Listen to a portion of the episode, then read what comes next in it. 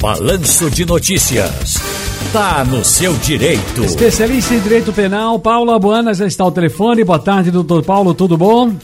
Boa tarde, Ciro. Rapaz, cada vez que eu vejo o seu Santinha levar uma pancada, eu fico triste por você e por muitos amigos tricolores, viu? E Tem vou... jeito ainda, amigo? Eu, eu acredito, viu? Eu acredito muito nesse seu sentimento é verdade. solidário. O, o, Santa, o tricolor é primo do Alves Rubro. A briga não é com o tricolor, não. não. é, rapaz, o time batível tá, tá, tá famoso, tá famoso. Mas, doutor Paulo Bona, como está Petrolina? Alguma novidade por lá? Tudo bem? Cidade encantadora, viu, Ciro? Você, você não acha, eu fazia muitos anos que não tinha ido lá e tenho ido agora com alguma frequência, você não acha nem que está no sertão de Pernambuco. Surpreendente, realmente. Ontem a Polícia Civil deu detalhes sobre o assassinato da mulher trans Crismile Pérola no Recife. Um adolescente foi apreendido pela morte da trans. E a polícia disse que ele cometeu crime por puro ódio. Doutor Paulo Abuana, casos de transfobia ou feminicídio podem ter qualificadores?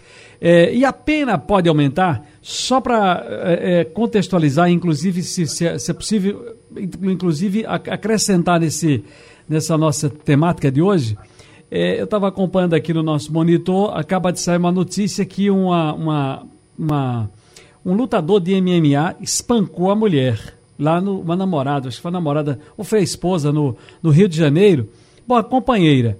E ela ficou com o rosto todo desfigurado, rapaz. Pense, lutador de MMA. Mas aí vamos lá, qual é a sua posição com relação a essa questão do, do, do puro ódio, da transfobia, feminicídio? Tem qualificadores? Pode aumentar a pena? Pode, Ciro. Veja, nesse caso específico, me parece que o, o autor ele está protegido aí pelo Estatuto da Criança e do Adolescente, que é a Lei 8.069 de 90. É uma lei muito polêmica, muito criticada. Há, há uma corrente que diz que é uma lei de muito primeiro mundo para a nossa realidade.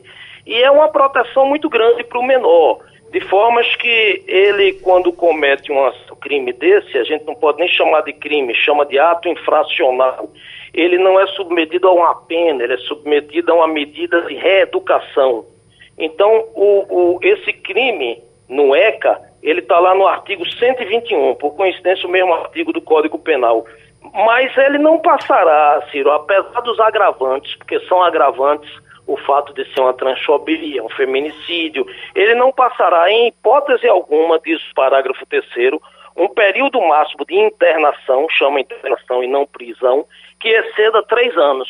Entende? Com, com, tudo que você possa imputar a ele pelo fato, pelo ato infracional, pelo crime cometido, ele não passará de três anos. Tem agravante? Tem. É como às vezes a gente vê, o sujeito foi condenado a 200 anos de prisão, mas o nosso próprio código diz que ninguém passa mais do que 40 anos agora, era 30, agora 40. Então o menor não vai passar, sob hipótese alguma, mais de três anos é, na medida de reeducação. Diferente desse caso do lutador aí, né? É, o caso do lutador assim, vai ser regido pelo Código Penal, é outra situação. Entendi. Doutor Paulo, ainda sobre esse assunto, quando um adolescente comete algum crime, seja aí de transfobia, nesse caso que a gente falou, feminicídio ou outro, Quais são as penalidades realmente? Repita para a gente, o senhor falou aí, mas para deixar bem claro às pessoas. Porque, como o senhor disse, o ECA é muito polêmico, mas é preciso que a sociedade, sociedade entenda que, de certa forma, para algum nicho é uma conquista. E há também, mesmo sendo ECA, muita gente dizendo que é uma barbaridade, matou e não paga, existem as, as, as, as o que é imputado aí ao menor infrator, não é isso?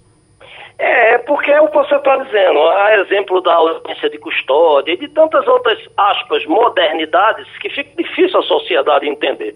O menor vai pagar pelo crime. Neste caso, ele vai responder por homicídio, com as qualificadoras de ter sido uh, uh, nessa situação que configura uma transfobia.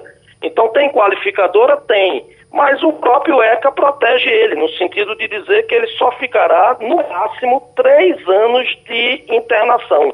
É o artigo 3 que diz o seguinte, Ciro, em nenhuma hipótese, período máximo de internação excederá a três anos.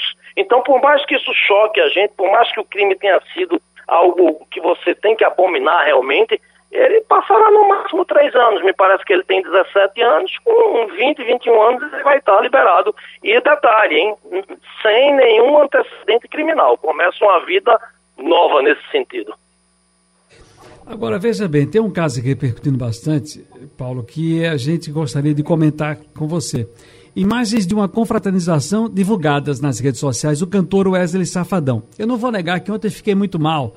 Inclusive, comentei com a produção que certas coisas eu até não gostaria de tocar, de levar adiante, porque por tudo que a gente ouviu das pessoas que nós ouvimos, parece que não houve absolutamente nada a não ser essa bendita dessa internet, ou maldita dessa internet, querendo cancelar as pessoas a todo custo. Que virou terra de ninguém e a gente sabe que não é terra de ninguém. Existe alguma coisa ali para limitar. Bom, há uma festa na casa do cantor Wesley Safadão e há um pastor, amigo da família, dos amigos dele lá presentes, amigo do músico, tentando abraçar uma criança eh, e causando um certo desconforto para a menina. Na verdade, os pais da menina disseram que não houve desconforto. O pai da menina deu uma nota no programa ontem, falou no programa ontem à noite. Wesley falou, Tiro Lipa falou, o pastor foi lá e falou ontem, inclusive eu coloquei isso no ar ontem a menina está acostumada a brincar. A imagem mostra que ela saiu para ficar aplaudindo o que estava acontecendo. Ela não ficou, não virou para ele para brigar, não saiu chorando, não houve nada disso. Sim, atitudes assim, essa coisa de cancelar os outros, fica, configura crime. Pô, eu estou até sem jeito de conversar isso contigo, porque foram tantas pessoas. Aliás, eu quero chamar aqui Daniel Lima, por gentileza, Daniel, entra aqui nessa parada, que eu fiquei muito chateado ontem depois do programa. Aquele caso todo do Wesley Safadão, estou aqui com o doutor Paulo Abuana, porque a gente pergunta, aquilo lá, não sei se o senhor chegou a ver as imagens, configura-se crime, mas ao mesmo tempo dizer para as pessoas, pelo amor de Deus, gente, o pastor falou, os pais da menina falaram, o Wesley falou, Tirulipa falou, eu não vi a menina se desvencilhar com raiva, brigando, chorando, esperneando, porque geralmente acontece é uma garotinha já grandinha. Mas enfim, doutor Paulo, o senhor viu as imagens, não? Eu vi, Ciro, eu dei uma olhada e, e você está sendo muito feliz no comentário equilibrado, de bom senso.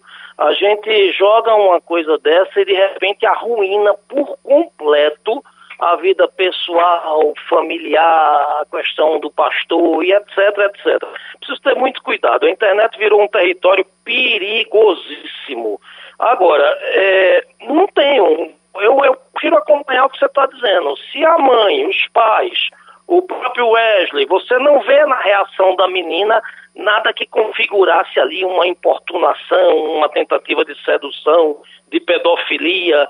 Eu prefiro ser mais cuidadoso nisso aí, tá certo? Eu, pelas imagens que vi, eu, eu acho lamentável o ocorrido. Você desgraça literalmente com a vida de uma pessoa numa situação dessa. Não estou aqui fazendo defesa do pastor, nada, nada, nada.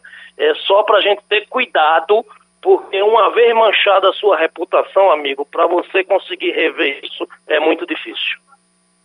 Paulo, veja, veja só, doutor Paulo, pedofilia é crime, pedofilia é crime, explique para gente quais são as diferenças de abuso sexual do assédio para o direito criminal? Porque muita gente diz, ah, o crime de pedofilia, mas pedofilia não é crime, correto? Veja, a pedofilia ela não é um tipo penal. Não existe o tipo penal pedofilia, não existe. Agora, é absolutamente possível você, numa situação, vamos imaginar, para exercício de, de, de, de, do que a gente está conversando, que houvesse da parte do pastor uma tentativa de sedução, etc., assédio, você consegue enquadrar ele lá no Código Penal dos crimes sexuais contra vulnerável, que vai a partir do artigo 217. Aí tem sedução, estupro de vulnerável, corrupção de menores, e o próprio ECA lá no seu artigo 217, se não me falha a memória, também trata disso. Agora, a pedofilia não é um tipo penal. A pedofilia, dizem os especialistas, é uma forma doentia de satisfação sexual, né? Trata-se de uma, perver uma perversão, um desvio sexual que levaria o indivíduo a se satisfazer sexualmente é, é, e é atraído por crianças. Seria isso, mas o tipo penal não é. Mas repito, quando for o fato e existir um fundamento, você tranquilamente consegue enquadrar numa dessas situações que eu te disse que estão aí no Código Penal e no Estatuto da Criança e do Adolescente. Um abraço, Paulo Bona, felicidades. Grande abraço, amigo. Prazer em ouvi-lo.